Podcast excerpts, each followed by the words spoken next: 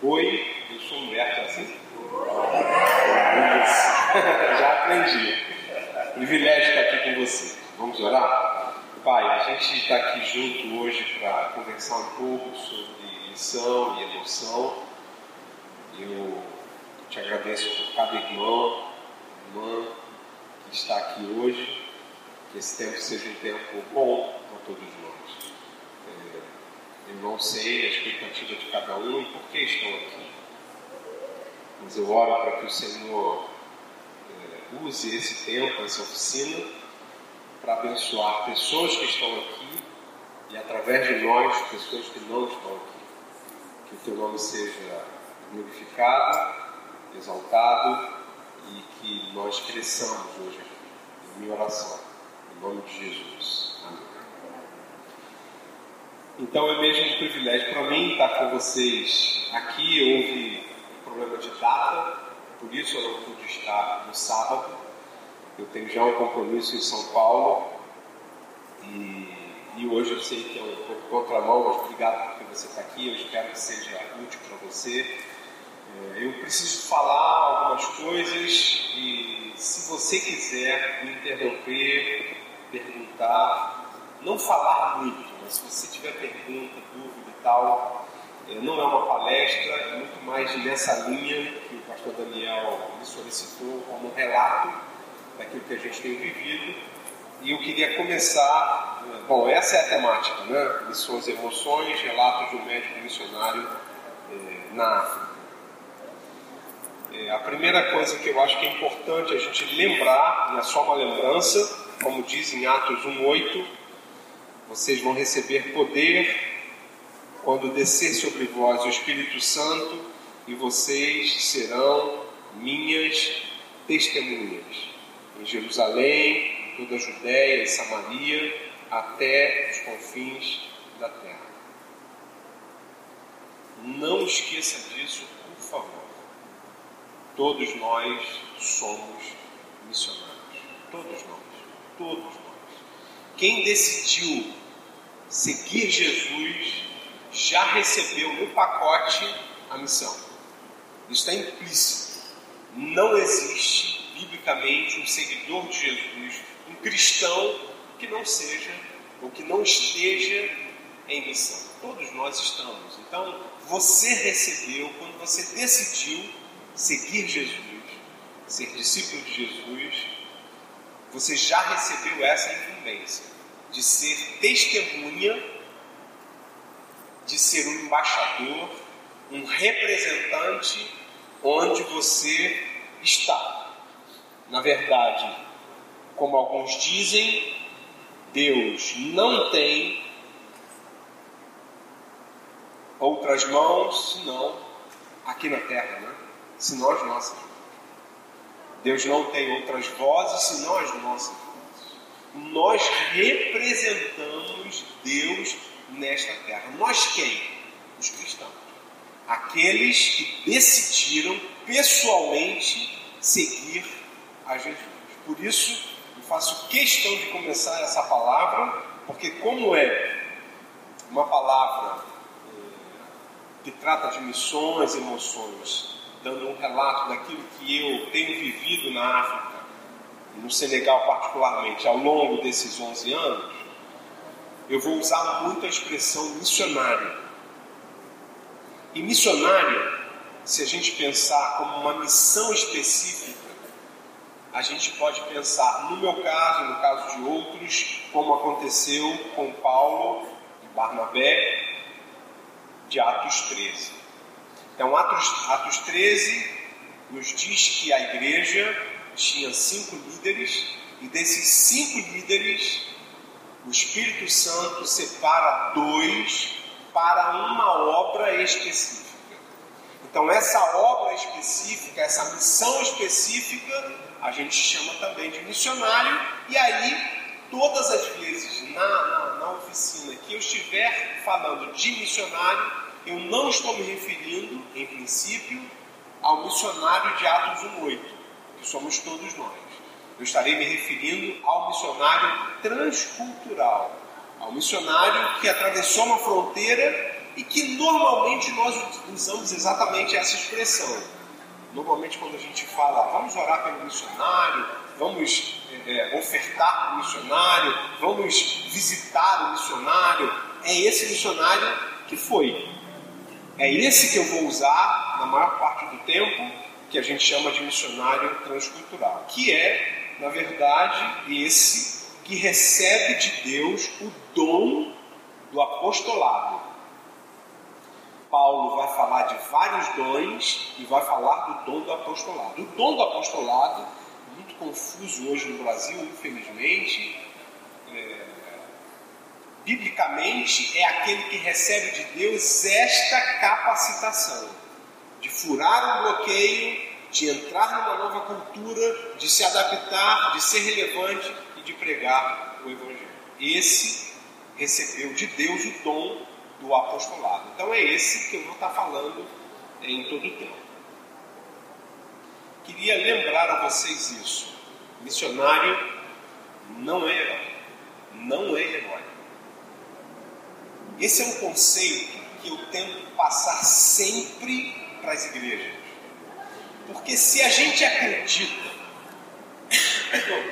perdão, se a gente acredita que o missionário é herói, a gente começa a se atrapalhar como igreja, a gente atrapalha o missionário e o missionário se atrapalha.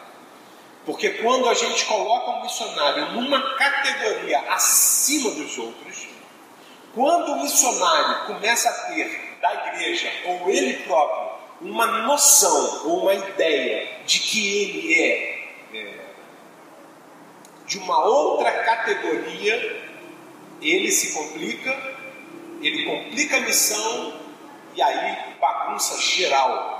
Muitas vezes, muitas vezes, esse é o grande problema de alguns missionários, de algumas igrejas missionárias, porque o missionário ele está numa escala acima da humana. E hoje eu vou falar exatamente de e emoções. Então eu preciso trazer o missionário para ele, para onde ele nunca deveria ter saído.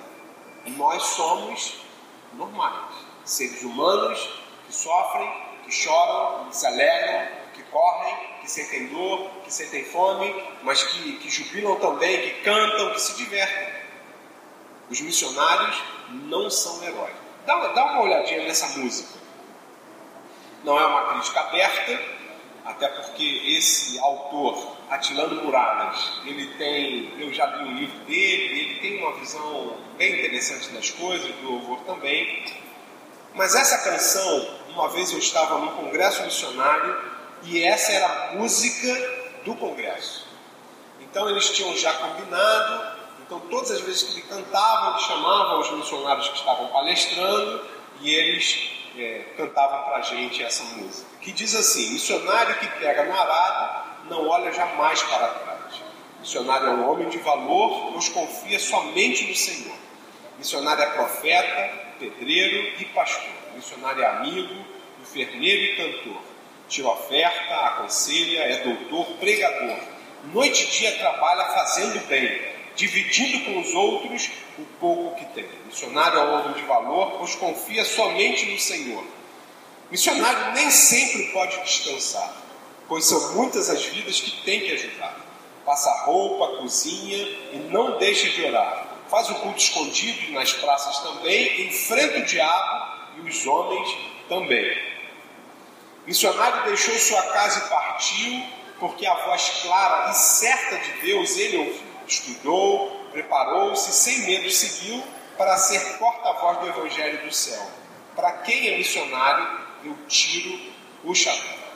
Missionário é homem de valor, pois confia somente no Senhor. Só de ler essa música pensando no missionário, eu já estou cansado.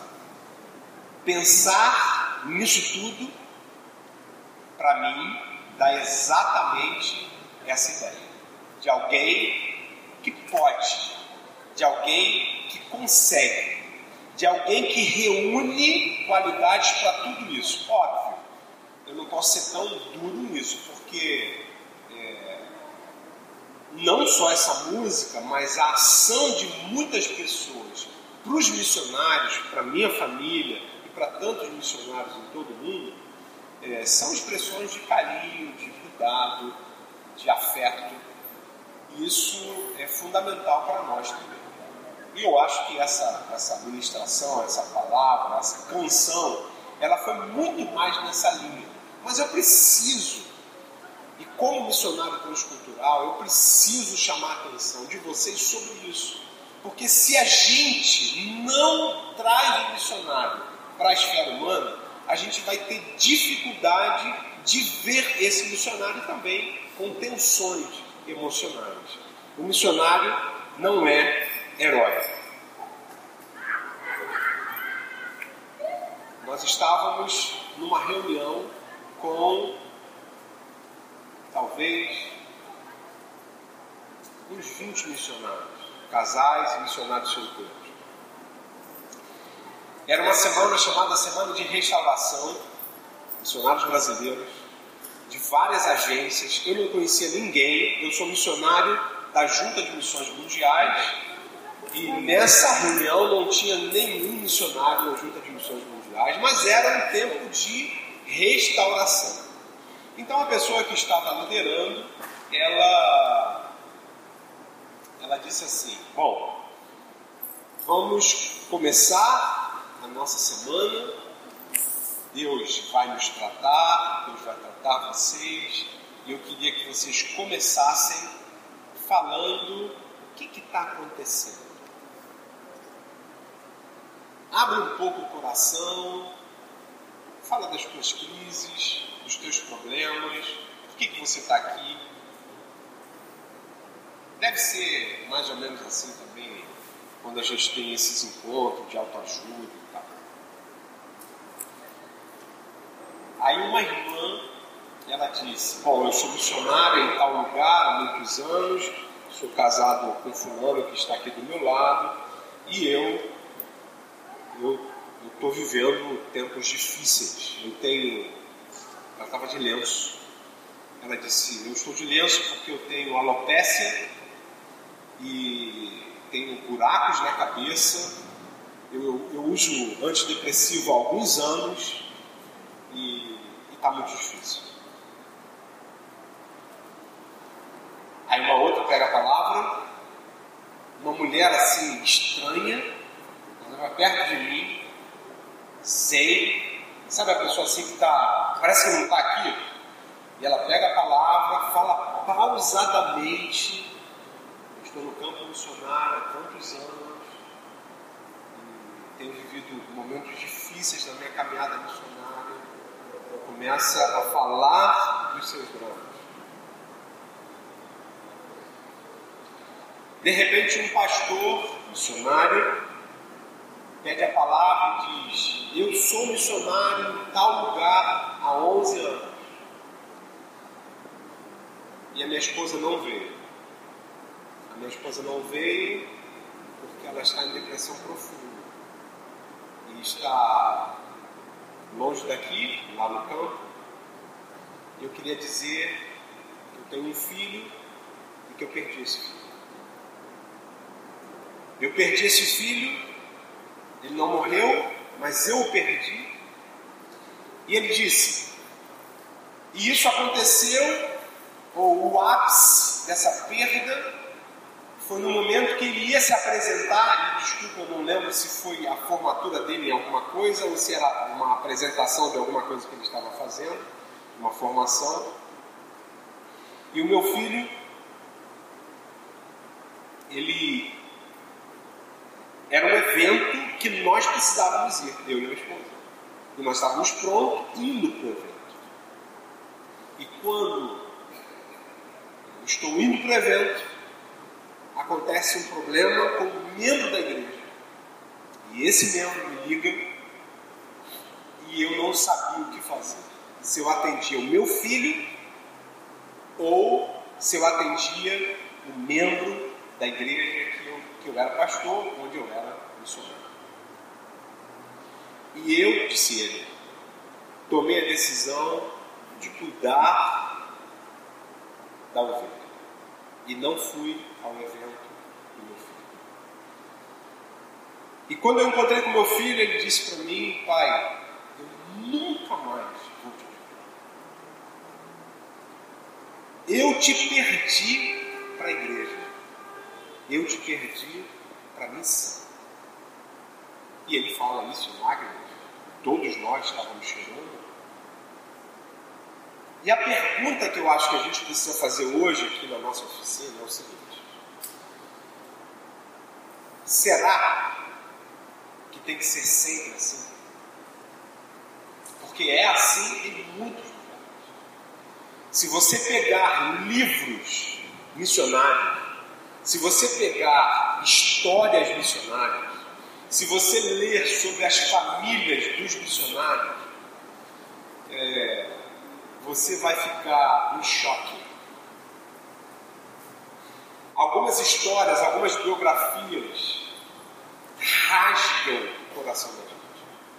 Famílias destruídas, filhos destruídos.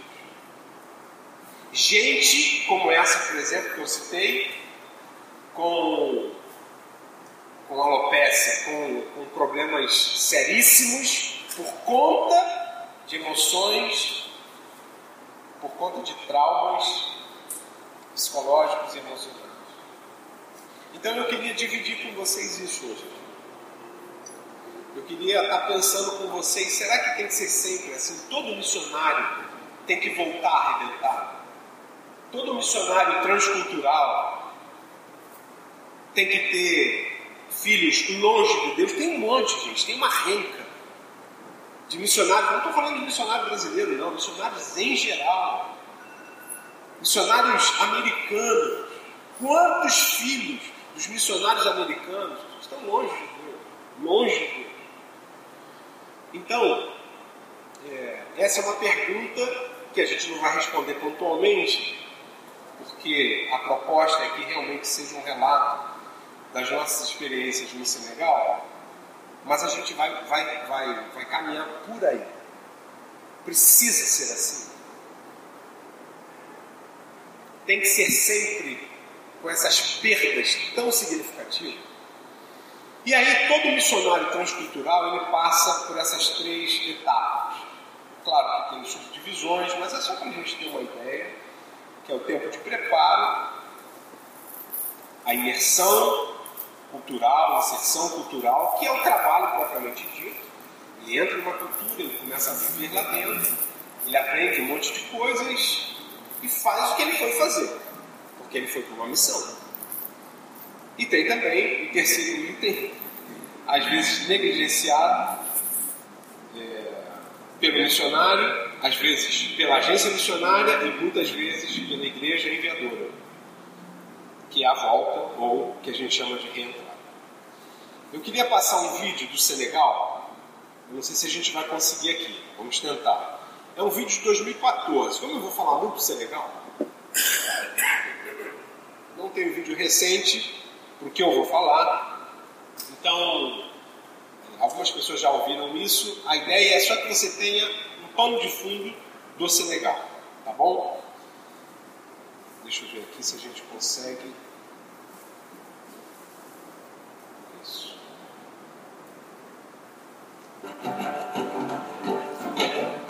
O Senegal é um dos campos missionários mais prósperos de missões mundiais. O projeto Fábrica de Esperança localiza-se na periferia da estimada de 2 milhões de habitantes, onde observa-se a carência e a precariedade dos serviços de saúde e educação. O projeto contempla três áreas: educação, saúde e esporte, com o Centro Médico Esportivo, iniciado em agosto de 2009, a pré-escola, iniciada em setembro de 2011, e a escolinha de futebol, iniciada em setembro de 2006. Os missionários de missões mundiais, Humberto Chagas, médico ortopedista, Elisângela Chagas, cirurgião dentista, Andréia Crisóstomo, educadora religiosa e técnica de enfermagem, e Henrique Oliveira, fisioterapeuta, estão levando esperança, amor e fé para o Senegal. A gente não fala com a boca, a gente fala com Deus. E isso, com certeza, tem marcado a vida dessas crianças. Nós estamos semeando a boa semente. Cremos no poder do Evangelho. E algum dia isso vai germinar. A presença evangélica é pequena quase imperceptível, com apenas cinco igrejas de pequeno porte. País em predominância islâmica. A visão do projeto é prestar atendimento com excelência, sinalizando o reino de Deus de forma bem concreta. Com muito esforço e oração, foi conquistado o respeito das comunidades e autoridades, onde o projeto está inserido, que facilitou a transmissão dos valores cristãos. É o tempo de semeadura, como na parábola do grão de mostarda, citada por Jesus no livro de Mateus 13, versos 31 e 32, que serve de base para a atuação do projeto, pois apesar de ser a menor de todas as sementes, um dia vai virar árvore.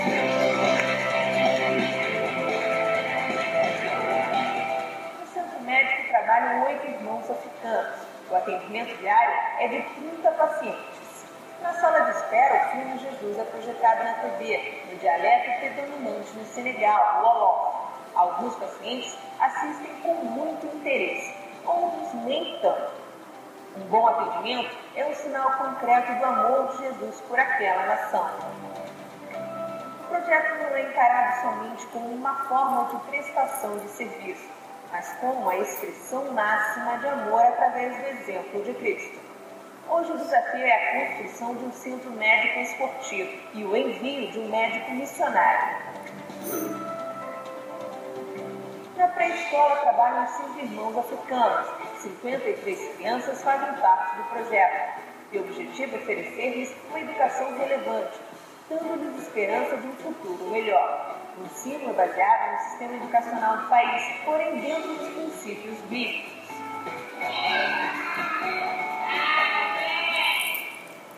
Na escolinha de futebol, 42 adolescentes estão matriculados, mas a frequência é de 30, com um treinamento liderado por um africano três vezes por semana.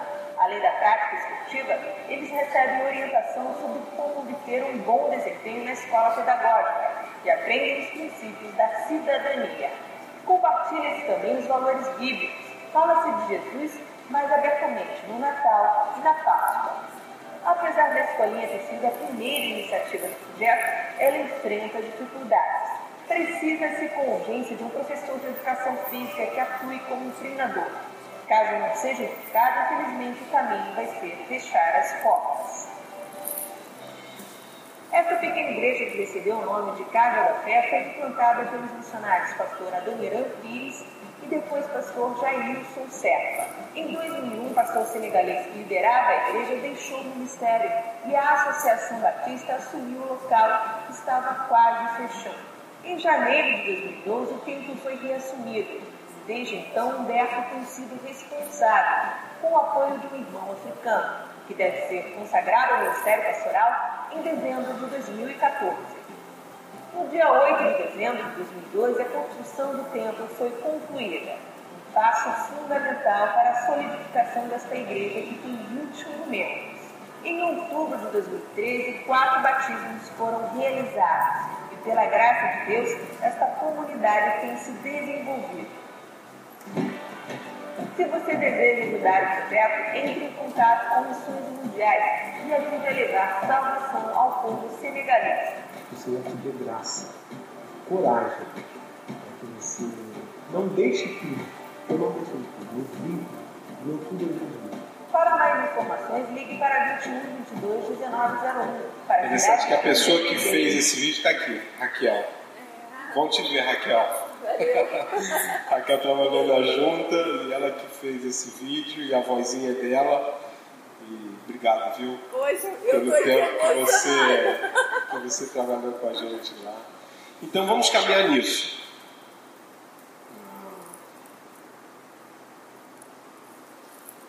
Peraí. Isso. Então, tempo de preparo, que a gente, a gente vai começar por aí, imersão, iniciação cultural e volta, reentrada. Então, preparo. Vamos estar pensando sempre no campo das emoções, mas englobando tudo, óbvio. Vida pessoal, saúde física, emocional, família, relacionamentos. Como eu disse, missionário não é herói, ser humano normal, Deus chama os seres normais para atravessar fronteiras e ser o que a gente chama de missionário transcultural. Queria dizer para vocês que, por estar 11 anos no Senegal, o primeiro voo Dakar-Lisboa, Lisboa, Rio, Lisboa, Lisboa, Dakar, nada aconteceu na minha vida e na vida da minha esposa. Nada. Não tivemos nenhuma transformação, não recebemos nada, nenhuma proteção especial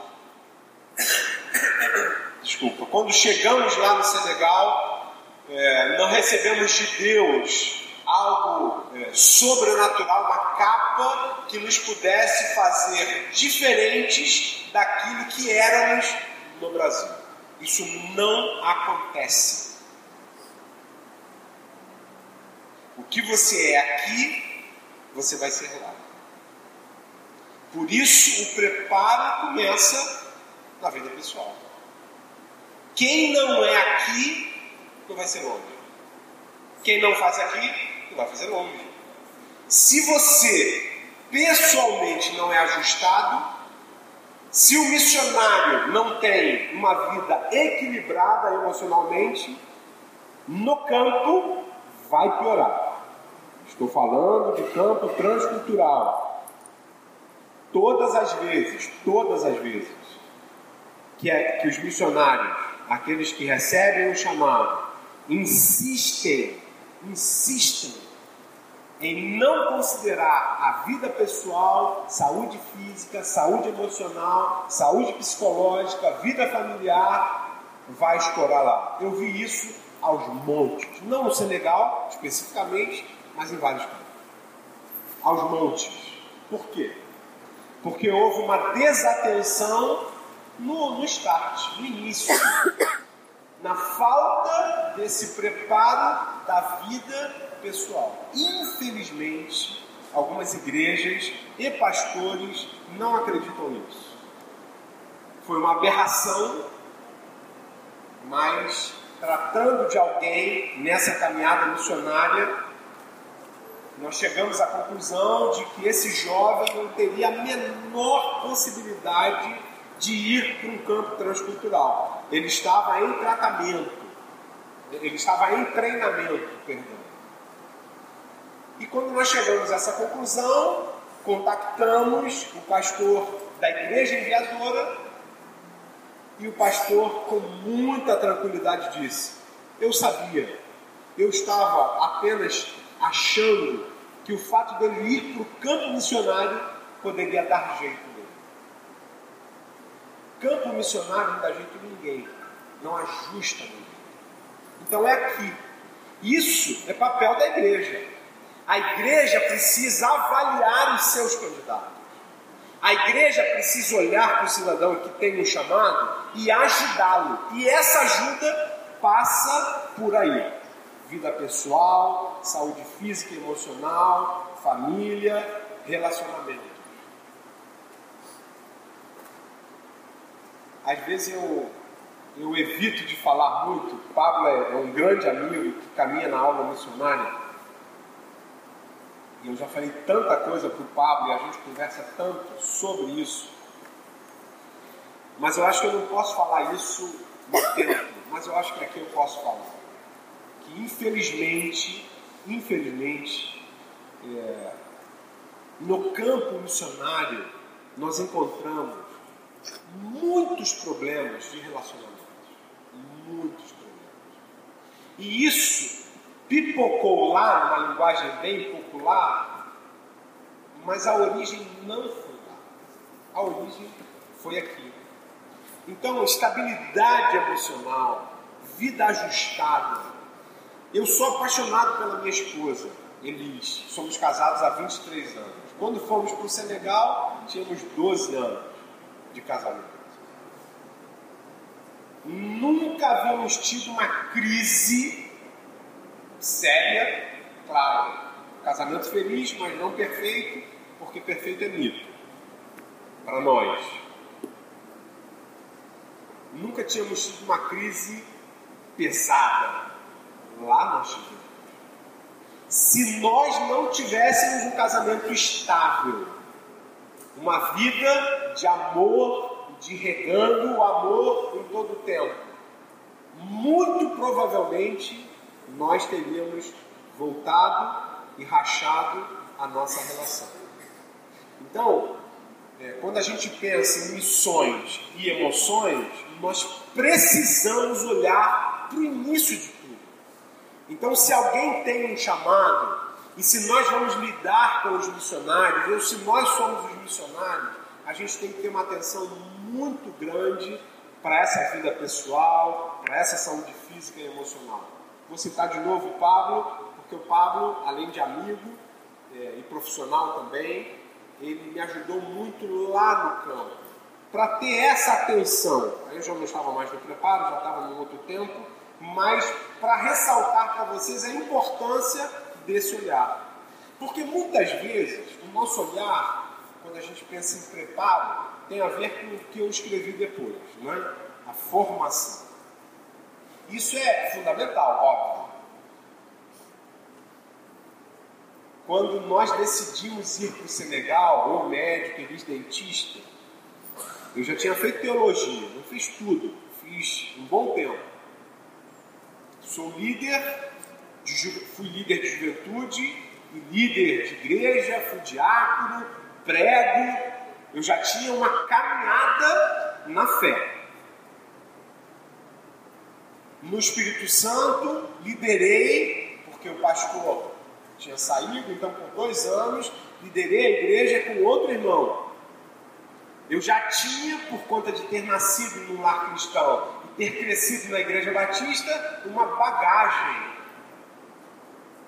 que me levou a crer que o fato de eu estar indo como médico missionário, eu realmente não precisava de preparo, sim, de fazer missiologia. Por um tempo eu pensei isso, e a junta, quando nós acordamos que estaremos trabalhando com a junta de missões mundiais, eles disseram: você vai passar por um, por um processo de preparo no Rio de Janeiro e a gente precisa de você pelo menos um ano, porque a formação são dez meses. E acordamos isso e saímos do Espírito Santo e viemos para cá exatamente para trabalhar essas coisas que eu escrevi. O preparo missiológico ele é fundamental, ainda que a pessoa tenha lá a sua formação teológica.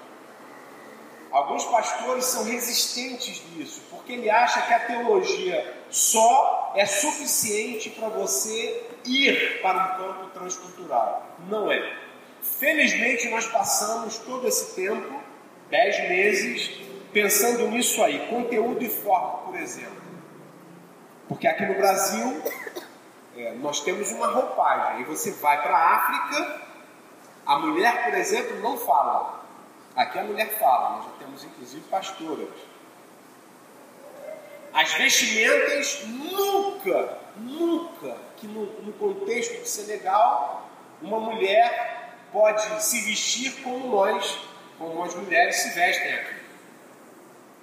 A liturgia é absolutamente diferente, mas também é evangelho, como também aqui é evangelho.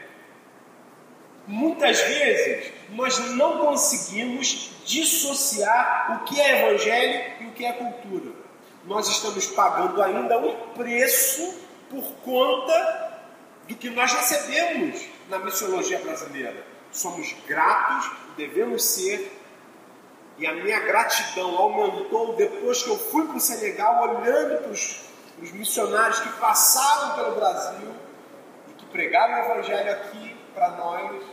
Mas é fato que quando eles trouxeram o Evangelho, alguns trouxeram também traços culturais americanos, os quais nós repetimos até hoje. Esse exercício de olhar para o Evangelho sem a capa cultural é no preparo. Batalha espiritual, por exemplo, temos é, os missionários aqui no Brasil, ali no Nordeste, vivem muito o que a gente vive lá do outro lado, no continente africano. Elis, estávamos de férias em 2003, nos preparando para ir para o Senegal, para conhecer o Senegal, só para fazer uma visita, para espiar a terra. E fomos num hotel em Liels. E numa noite nós saímos para comprar fralda para Débora. E a, e, a, Débora, e, a, e a Elis atravessou a rua e foi atropelada. E o relato da Elis, ela não pôde vir hoje, estava no médico com as crianças. E a, o relato da Elis foi de que quando ela viu o carro, o carro avançou para provocar o atropelamento. Teve uma fratura joelho, voltamos para Linhares, lá eu operei Elis, e a nossa conversa no carro passou por aí. Porque nós já tínhamos decidido que era tempo de deixar o Brasil para ir para um outro lugar. Estávamos espiando a terra, tínhamos ido a Botsuana, no sul da África, e agora estávamos há três meses de ir conhecer o Senegal. E a, a nossa, o nosso debate no carro foi esse: isso foi seta ou não? Isso aconteceu casual, como acontece é, com muitos, ou tem dedo do diabo nisso. E nós fomos numa, numa, numa, numa discussão, eu e eles. Chegando em casa, eu escrevi para um missionário, eu, eu contatei um missionário lá de Botsuana, o pastor Sérgio, que era muito amigo, faleceu infelizmente, e relatei, e ele nem titubeou, ele disse, Humberto, preste atenção no que eu vou te falar. Se você está pensando em fazer missão na África, não saia do Brasil sem pelo menos 100 intercessores. Não saia, eu vou repetir.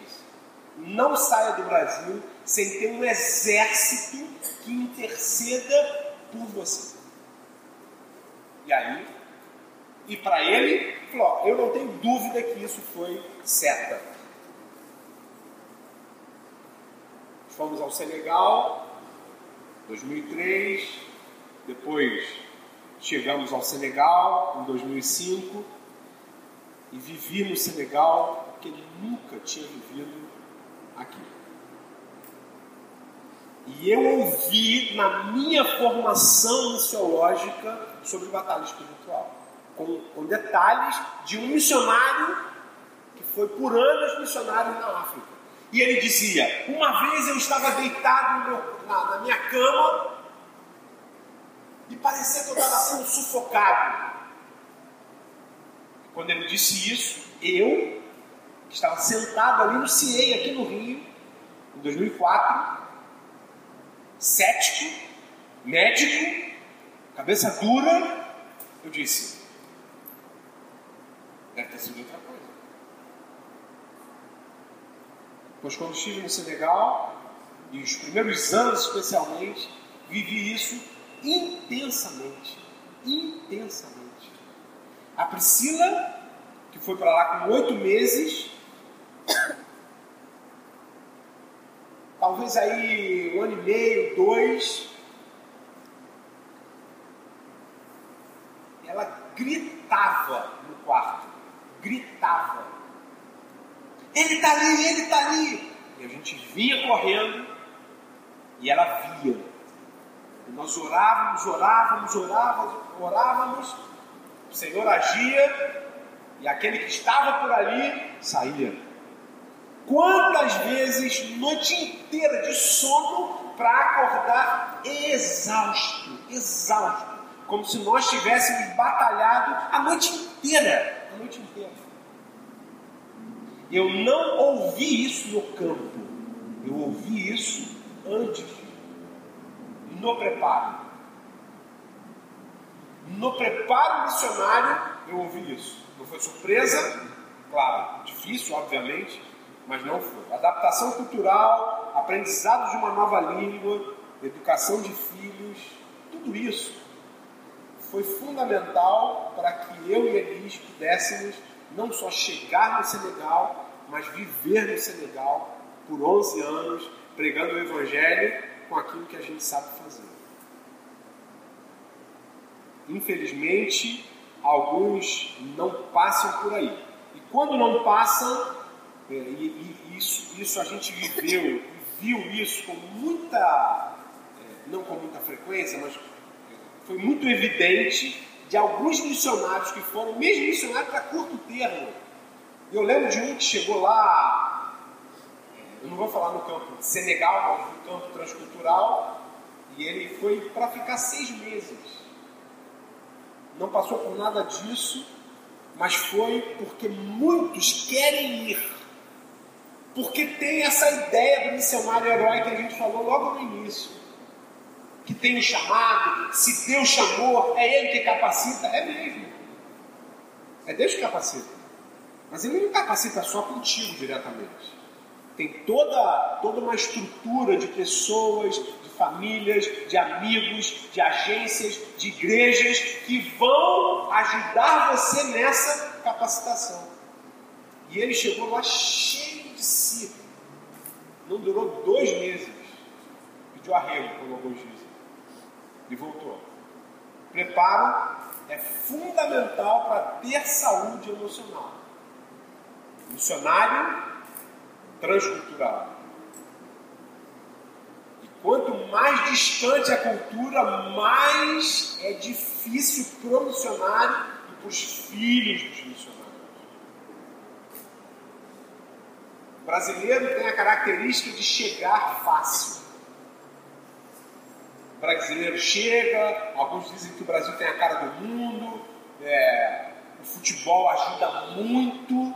Então o brasileiro chega, chega fácil, e felizmente isso está mudando. Mas a história missiológica brasileira é péssima no sentido, no, no, no aspecto quantitativo daqueles que permanecem por longo tempo. Por quê? Porque ele chega fácil. E ele é vibrador e tal, nome de Jesus, vamos lá. Vamos lá para um mês, cinco meses um ano. Mas para cinco anos, para dez anos, para vinte anos. E nisso é, a gente considera os missionários americanos muito melhores do que nós. Porque nós somos assim. Muitas vezes a gente negligencia isso. E na educação do, dos filhos não é diferente. Depois do preparo, a segunda etapa, imersão cultural. Então, vamos. Essa foto foi tirada aqui na nossa igreja em abril de 2005. Foi o nosso culto de envio. Estávamos aí Johnny tinha sete anos, a Débora tinha três anos e a Priscila oito meses. Então é hora de partir, é hora de, de avançar de chegar para onde Deus é, havia nos revelado. Medos, com certeza, algumas incertezas algumas tensões emocionais. Foi muito pesado ouvir de irmãos. É, nós ouvimos muito mais, graças ao, Senhor, é, palavras de vida, muito mais. Mas foi pesado de ouvir alguns assim, questionamento. É, triste ouvir de um pastor lá no Espírito Santo quando.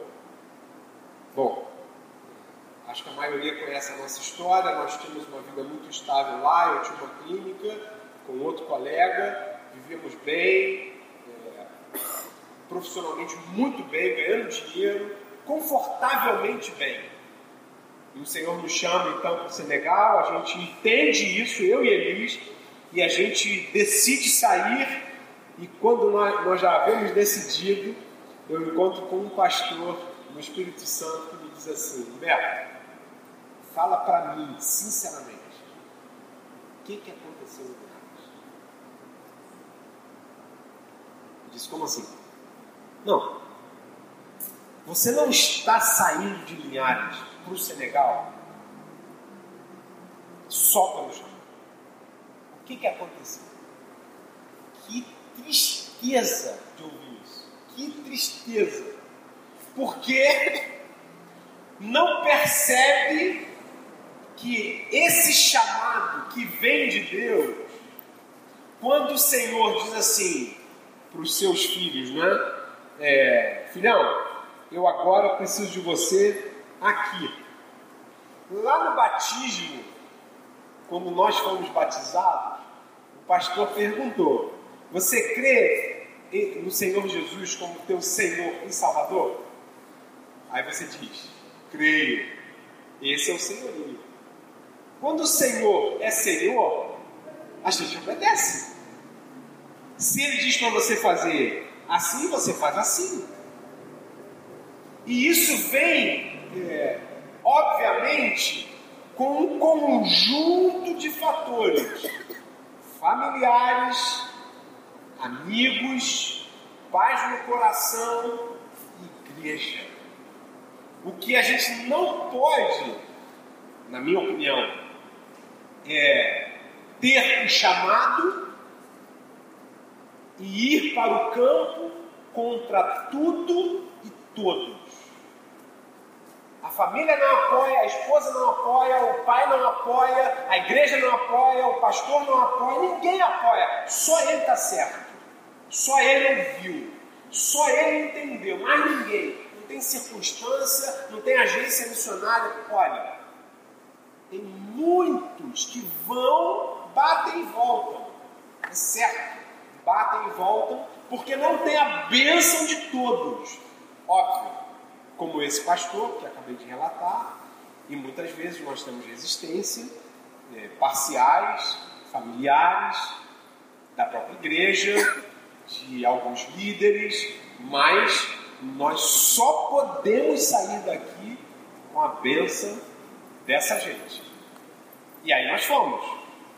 E o desejo era de ficar muito tempo, chegar lá no Senegal, uma cultura diferente, lugar muito diferente, roupagem diferente, códigos diferentes, pessoas diferentes, visões diferentes. Isso mexe com as emoções. Mexe com os teus códigos, com a tua formação.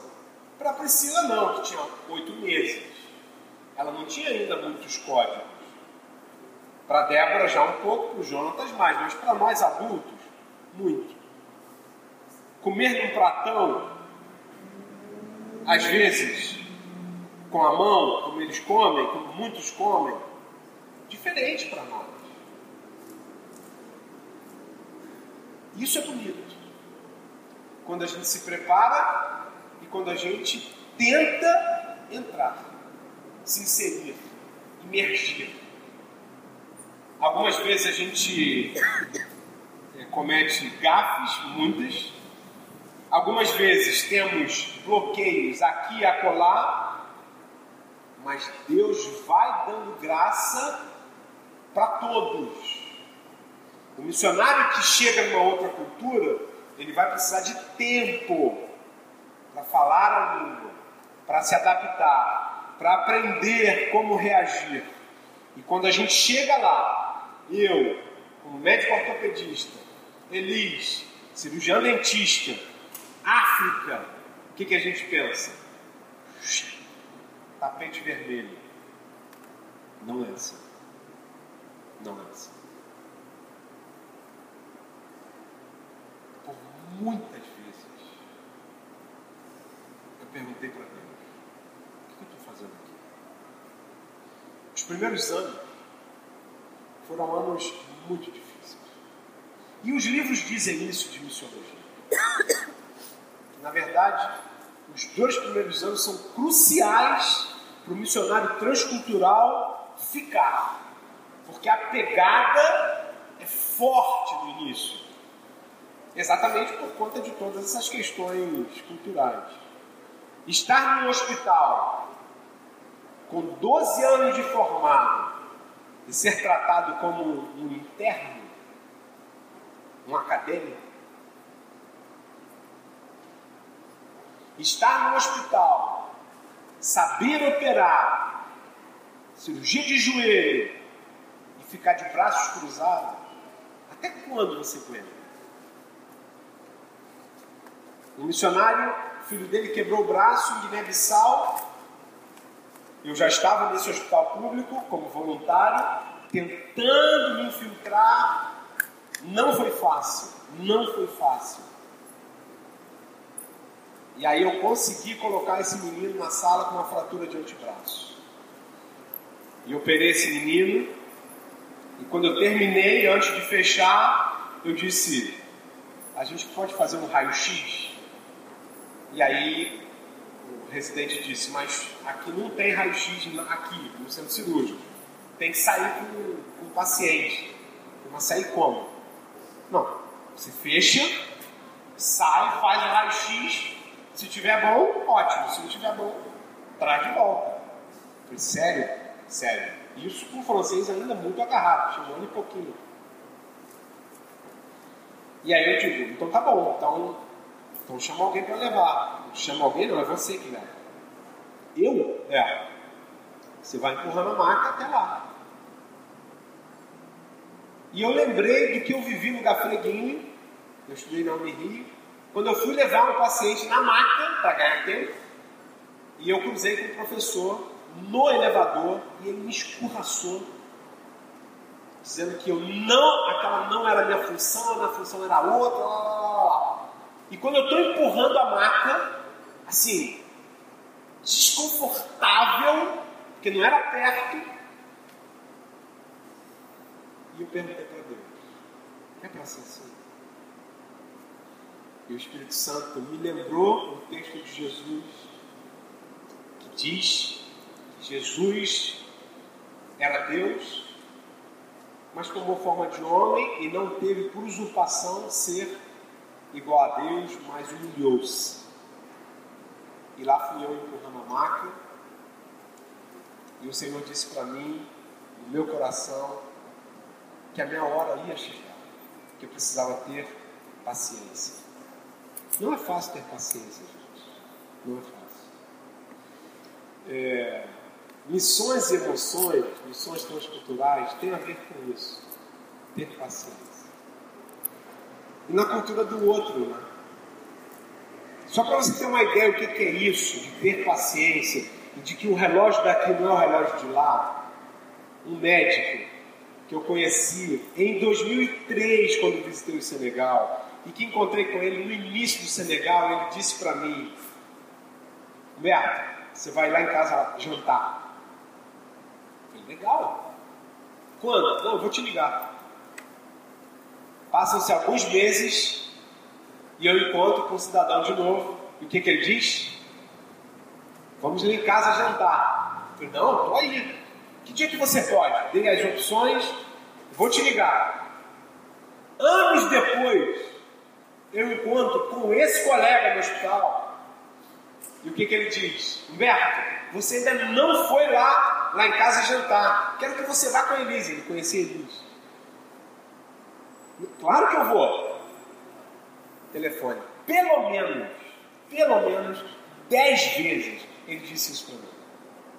E eu saí do Senegal tem um mês, está fazendo hoje. Dia 14 de junho, nós deixamos o Senegal. E aí eu fui para as despedidas. Fui despedir de algumas pessoas e quando fui nesse hospital, quem eu encontro? Esse meu amigo. Tinha, faltavam duas semanas para eu vir. E aí eu encontrei com ele, o que, que ele fala? Eu falei, não, mas eu tô, eu tô indo embora. Eu, eu não sei se eu volto, eu vou passar um ano, eu vou dar uma descansada, uma reciclada e tal. E eu não sei se eu volto, tal, tal, tal. Não, mas dessa vez você vai, me dá teu telefone de novo. E eu dei o telefone. Ele te ligou? Nem pra mim. Ainda não fui jantar na casa desse médico. É assim. Na nossa cultura isso não acontece. Eu acho. Eu estou 11 anos fora. Não acontecia. Se adaptar a uma nova cultura é, é um desafio. Mas é um, é um desafio gostoso.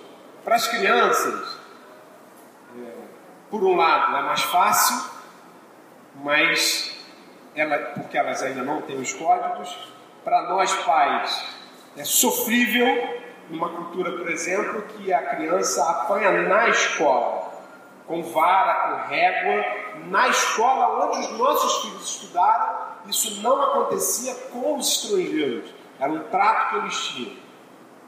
Mas uma vez a Priscilinha chegou lá, fazendo um gesto que tinha apanhado na, palma, na, na, na bundinha e tal, e aí a Elis, para quem conhece minha esposa, não pensou duas vezes, foi lá e tal, e nunca mais aconteceu. Mas para nós é tenso, mexe com a gente. Quando você vê os teus filhos suscetível a situações que aqui ele não teria. É tenso, mexe também com as nossas emoções. Mas quando a gente passa por esse tempo, aí assim, é, o sonho começa a virar realidade. Em que sentido? Você foi para lá justamente para fazer missão. A gente não foi a passeio. Então, todo esse processo de, de adaptação cultural, de língua, o objetivo é se instalar, é ficar, é se parecer com eles, é ter voz, é ter a língua, é ter os gestos, é saber se conduzir, é saber se comportar, justamente para pregar o Evangelho. Os missionários transculturais são chamados para isso, essa é a missão. E é legal quando você passa esse tempo e você consegue fazer aquilo para qual você se dispôs fazer. Mas isso, gente, não são cinco meses e nem um ano. Quando a gente consegue alugar uma casa, estávamos lá trabalhando, servindo, amando, se adaptando, mas quando a gente consegue a, a, alugar uma casa senegalesa para montar um centro médio, quatro anos já haviam se passado.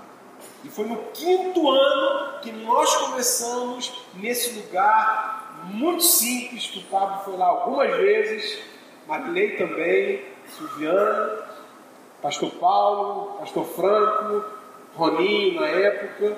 Então ali nós começamos a ter a oportunidade de fazer valer o sonho. E a gente começa então a, a atender, a consultar, para ser relevante a um povo longe de Deus. O Senegal, com seus um pouco mais de 13 milhões de habitantes, a sua grande maioria são islâmicos, muçulmanos. O Estado Islâmico, o Estado Islâmico, graças a Deus, ainda não penetrou. O governo senegalês está muito atento, muito embora mais de 90% sejam muçulmanos, mas não radicais, obviamente. E ali, com, com o gesso, com a caneta, com o bisturi, com a caneta odontológica, nós conseguimos semear a boa semente.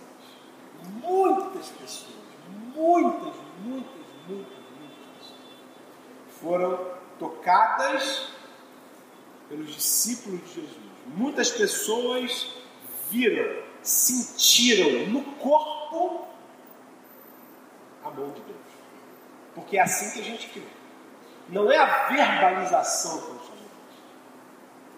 como alguém disse, acho que foi Francisco de Assis, não tenho certeza, mas pregue o Evangelho sempre. Se precisar, você usa a boca. Então, é, o Centro Médico Fábrica de Esperança, ali onde vocês viram, é, a nossa visão é essa. Cada gente tocada é tocada por Deus. E assim as pessoas vão ouvindo, percebendo, vendo como Jesus disse aos discípulos de João Batista: vai lá diz para ele o que vocês estão vendo e ouvindo. Escolinha de futebol, pré-escola, igreja, crianças na igreja, batismo. Tempo de fazer, de trabalhar. Preparo, imersão cultural. As emoções oscilam. Algumas vezes a gente se sente forte e bem, e outras vezes absolutamente frágeis. Olhar para o centro médico, olhar para a Florence batizada, olhar para aquilo que foi semeado todos esses anos, tem preço. Missionário não é coitadinho. Missionário não é aquele que a gente tem que ter dó. Porque ele foi respondendo a um chamado de Deus. E ele está lá fazendo a missão de Deus. Porque Deus conta com os seus para a sua missão. A missão é dele. Mas às vezes, a gente não se dá conta do que está acontecendo. Quando nós inauguramos o centro médio e veio, vieram alguns torpedos da comunidade, e ao longo desse tempo, ah, algumas ameaças, eu e Elis somos assim exagerados no trabalho. E em 2011 eu comecei a viver um tempo muito difícil emocionalmente no Senegal. A vida azedou para mim. Eu não tinha mais prazer de estar lá. Eu tinha uma alegria tão grande quando eu entrava na fábrica e tinha aquele mundo lá fora e eu começava a chamar para atender. Eu tinha uma, um, um, um, sentimento de realização tão grande, com frequência, não sempre, mas com frequência eu tinha isso. E eu perdi isso num tempo. E eu achei isso muito estranho. O meu olhar para o Senegal mudou. O que não me irritava começou a me irritar. Crianças que mexem com a gente o tempo inteiro porque a gente é branco e eles chamam a gente de orelha vermelha se você olha um branco nervoso, né, a orelha fica vermelha mesmo. Eles chamam a gente o tempo inteiro. Isso é um insulto na cultura de lá. Eles faziam isso e fazem isso todo o tempo. Nesse momento, isso me irritava profundamente. O menino tacou a pedra no carro e eles fazem isso de vez em quando você continua. Nesse dia que esse menino com uma pedrinha, uma pedrinha, eu freiei o carro, dei uma ré. E se aquele moleque não corre, eu acho que vai ter problema.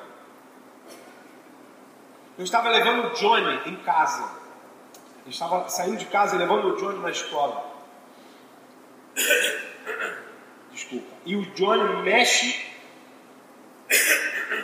O Johnny mexe no rádio quando o Johnny mexe no rádio, eu dei um tapa na perna do Johnny.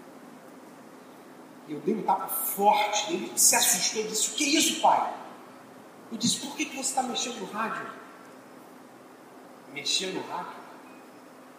Eu estava começando a desequilibrar. E aí, espirra para o casamento espirra para o Senegal, espirra para os filhos, espirra para todo canto.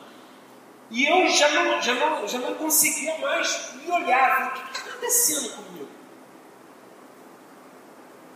Durante esses anos no Senegal, até 2011, eu estava bem, bem, com essas nuances, com é, é, é, essas, essas dificuldades do cotidiano que a gente tem no Brasil também, mas lá de uma forma diferente. Mas esse período foi muito estranho para mim. E aí, junta, nossa agência. Tem alguma coisa estranha comigo. E o coordenador estava passando pelo Senegal. Isso foi em maio de 2011. Ele disse: E aí? O que, que você quer fazer? Eu falei assim: Eu não sei, mas eu preciso saber o que está acontecendo comigo. E aí nós decidimos. As férias foi logo depois, né? As férias escolares lá começam em junho. E aí eles disseram, então vem para o Brasil vocês vão lá no Oasis. O Oasis, no ministério, o slogan é mais ou menos assim, é tratando de soldado ferido. E lá no Senegal, um missionário ministrou para mim assim, Humberto, eu abri o meu coração para ele, dizendo do que eu estava vivendo, ele disse assim, Humberto, olha só, você é soldado ferido agora. E soldado ferido não pode ficar na frente. Você tem que recuar, cara. Você tem que recuar para tratar. E quando a junta deu esse sinal, a gente veio então e a gente foi para o Oasis, que, que é um trabalho normalmente de duas semanas, com psicólogo, pastor, tempo pessoal, devoção, um lugar gostoso assim em Anápolis, em Goiás. E fomos eu e Elisa, as crianças não podem ir. E lá eu fui ministrado, tratado diariamente uma terapia psicológica, uma psicóloga que lida com missionários. E foi muito interessante, porque não só ela, como mais dois outros psicólogos que antecederam, inclusive naquela reunião que eu contei para vocês que estavam cedo aqui da restauração, eles disseram: foi muito bom vocês terem agido rápido. E ela disse: Você teve um, um desajuste pequeno e o negócio vai andar de novo. Fica tranquilo. Fizemos terapia, eu precisei usar seis meses de antidepressivo, terapias, voltei para o Senegal e continuamos a tocar. Mudei muita coisa. Comecei a, a, a estar mais atento para a questão da alimentação. Esse cara chato ficava toda hora no meu pé lá, falando. Eu estava tá muito tempo sem comer, muito tempo sem comer.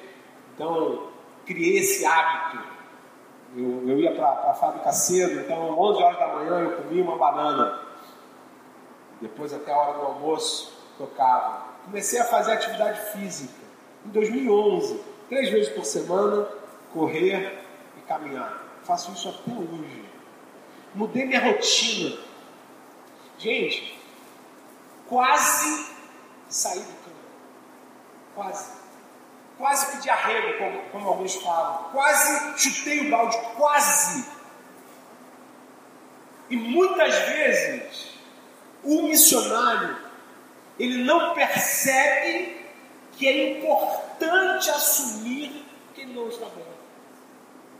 E é triste dizer isso, né? Porque eu disse isso para um grupo de pastores abri o meu coração, como estou fazendo agora, antes de terminar. E aí o pastor disse assim para mim, em lágrimas: Cara, eu não tenho coragem de fazer o que você fez. Eu disse: Que pena. Que pena. Precisa abrir. A questão não é abrir aqui, como eu estou abrindo para vocês nessa oficina, mas de, de perceber que sinais e sintomas guardam por trás doenças. E doenças podem e devem ser tratadas. Infelizmente, no campo missionário, alguns não assumem e adoecem. E adoecem a família. E adoecem os que se convertem e adoecem a igreja. Nós, missionários, muitas vezes somos um péssimo exemplo de como lidar com as emoções. Sou grato a Deus pelas igrejas que nos abençoam, pela minha família, família pequena, grande família, pela junta pelo que Deus diretamente fez conosco nesse tempo de 2011 para voltar e continuar. E a coisa andou melhor, porque nós estávamos melhores. E agora, 2016, nós entendemos de Deus que era tempo de voltar. Voltar para um tempo de, de descanso, de reciclagem. Nós estamos muito cansados, eu e eu ainda não, acho que ainda não aterrizei algumas coisas. Estou aqui há um mês. Que é o terceiro ponto e último, que fala justamente sobre volta e retorno. E eu queria finalizar a minha fala lendo alguma coisa assim que é muito interessante, que foi um missionário que escreveu, e que você vai entender um pouco como é que a gente se sente quando a gente volta, nossas emoções. Ouve só. Quando o missionário acaba de chegar ao campo, é óbvio onde é a sua casa. É o lugar de onde você acabou de sair. É o lugar onde você cresceu, foi à escola, teve seus estudos, descobriu uma igreja e formou seus relacionamentos mais importantes. Mas quando você mora em outro país, por um bom tempo, uma estranha transição acontece. Seu país natal, sua casa, não parece mais como sua casa. Quando você vai para casa, algumas das mesmas pessoas e lugares estão lá, mas a vida caminhou em sua ausência. Quando você aparece para um tempo em casa, você não pode recomeçar de onde parou. Você é um visitante, um estrangeiro, um convidado sem um papel permanente. Seus amigos próximos fizeram outros amigos. Metade das pessoas de sua igreja só te conhecem como uma linha ou um item da lista de pedidos de oração. Alguma nova tecnologia, gíria ou moda tornou-se comum, exceto para você, porque você perdeu isso quando saiu. No campo missionário, você dizia coisas como no meu país, mas poucas pessoas no país onde você está podiam se relacionar com sua história. Eles ouviam educadamente, mas você sabia que eles não conseguiam entender. Mas não tinha problema. Você se consolava com o pensamento de que as pessoas em casa entenderiam. Mas de forma ainda mais estranha, aquelas pessoas que você tinha certeza que entenderiam, elas não entendem. Agora que você está em casa, você está cheio de experiências e histórias do lugar que tornou-se seu segundo lar. Você diz coisas como lá no, no, país onde morei, mas é claro, o que você contar sobre eles, sobre o país onde morou, é difícil de entender. As coisas que você sente, falta do país onde viveu, recebem uma expressão confusa, ou até mesmo uma declaração. Que estranho. Depois que você termina de contar a história, as pessoas voltam a falar da equipe local esportiva as últimas notícias sobre política ou algum assunto ao qual você não deu tanta importância nos últimos anos. Não quer dizer que eles não gostam de você. Eles gostam. Eles estão felizes que você finalmente está em casa. Mas aquelas pessoas de casa simplesmente não conseguem se relacionar com suas experiências naquele lugar, naquele país com nome engraçado, onde as pessoas têm nomes mais engraçados ainda. Quando você viaja para casa, as pessoas, presta atenção, quando você viaja para casa, o missionário volta, as pessoas te dizem, não é bom estar em casa? E você pensa, é mais ou menos. Agora que você já comeu algumas de suas comidas favoritas e viu alguns dos velhos amigos, algumas pequenas razões para ficar em casa. Você começa a sentir falta daquelas coisas sobre o país onde você viveu e passou a amar. Certas comidas, amigos locais, o papel no ministério que você estava fazendo com toda alegria. Casa já não é mais casa. E tristemente, aquele outro lugar no campo missionário nunca será casa também. Casa é ambos os lugares e nenhum lugar ao mesmo tempo. Em casa, o missionário sonha sobre outro país onde mora, no outro país, o missionário sonha sobre o seu país natal. Missionários são sempre pegos em meio a dois mundos. Eles não podem mais se identificar completamente com as pessoas que eles deixaram para trás no seu país natal, mas eles nunca se identificarão de verdade com as pessoas no país onde vivem. Casa é em todo lugar, casa é em nenhum lugar, mas está tudo bem. Já houve outros viajantes nessa mesma estrada. Todos esses morreram na fé, sem ter obtido as promessas. Vendo-as, porém de longe e saudando-as e confessando que eram estrangeiros e peregrinos sobre a terra. Porque os que falam desse modo manifestam estar procurando uma pátria. E se na verdade se lembrassem daquele de onde saíram, teriam a oportunidade de voltar. Mas agora aspiram a uma pátria superior, isto é, celestial. Por isso Deus não se envergonha deles de ser chamado seu Deus, porquanto lhes preparou uma cidade. Hebreus 11. Enquanto continuamos aqui na terra, sempre ficaremos um pouco deslocados e sem lugar. Missionários e aqueles que morando em um lugar diferente de onde cresceram, experimentam isso mais do que outros. Mas, algum dia, todos que creem no Senhor Jesus Cristo finalmente estarão. Um dia a gente chega em casa, mas essa casa não é aqui. Nem a tua e nem a minha. Mas esse terceiro ponto ele é fundamental por isso, porque a gente está voltando. Eu só não acho que é para casa. E nós estamos aí, nós cinco. Eu, Elis, Jonatas, Débora e Priscila. Gente, Deus abençoe muito a vida de vocês. Obrigado por esse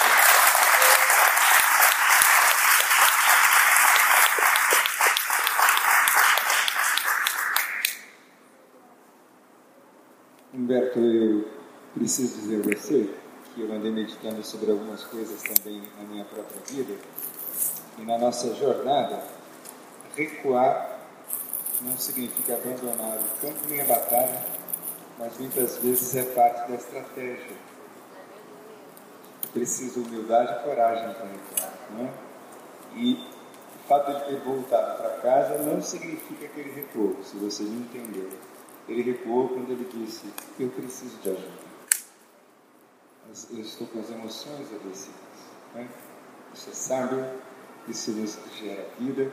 Eu louvo a Deus, meu irmão querido, pelo privilégio de ouvir. Né? Lamento muito por não ter apresentado você, estava recebendo nosso amigo que tem inglês britânico com sotaque de Uganda. Muito bem. E eu sou o intérprete do rapaz da noite. Muito bem. Então eu estava aprendendo um pouquinho do sotaque desse nosso irmão e alguma coisa que ele vai compartilhar. Vamos se levantar, por favor, irmãos, e vamos orar. Eu quero, Humberto, vem cá. Vamos estender as mãos sobre ele, gente. Esse nosso querido irmão. Muito obrigado pela vida do teu servo, Senhor, pela maneira como ele tem se colocado nas tuas mãos. Obrigado, Deus, porque é a vida dele que fala. Obrigado pelo trabalho que o Senhor realizou e ainda realizará através dele. Pois a maior obra não é aquela que fazemos com as nossas mãos, mas é aquela que o Senhor realiza em nós e que flui de nós para os outros, ó Deus. Obrigado, Pai, pelo teu filho e toma todo este congresso nas tuas mãos para que vidas sejam edificadas, encorajadas, tratadas, ou que tomem a decisão de se abrirem para um bom tratamento de Deus e de pessoas de Deus. Pai, louvamos o teu nome por tudo que experimentamos até aqui. No nome doce de Jesus, amém. amém. Obrigado, irmãos. Vamos aguardar agora a plenária. Deus abençoe.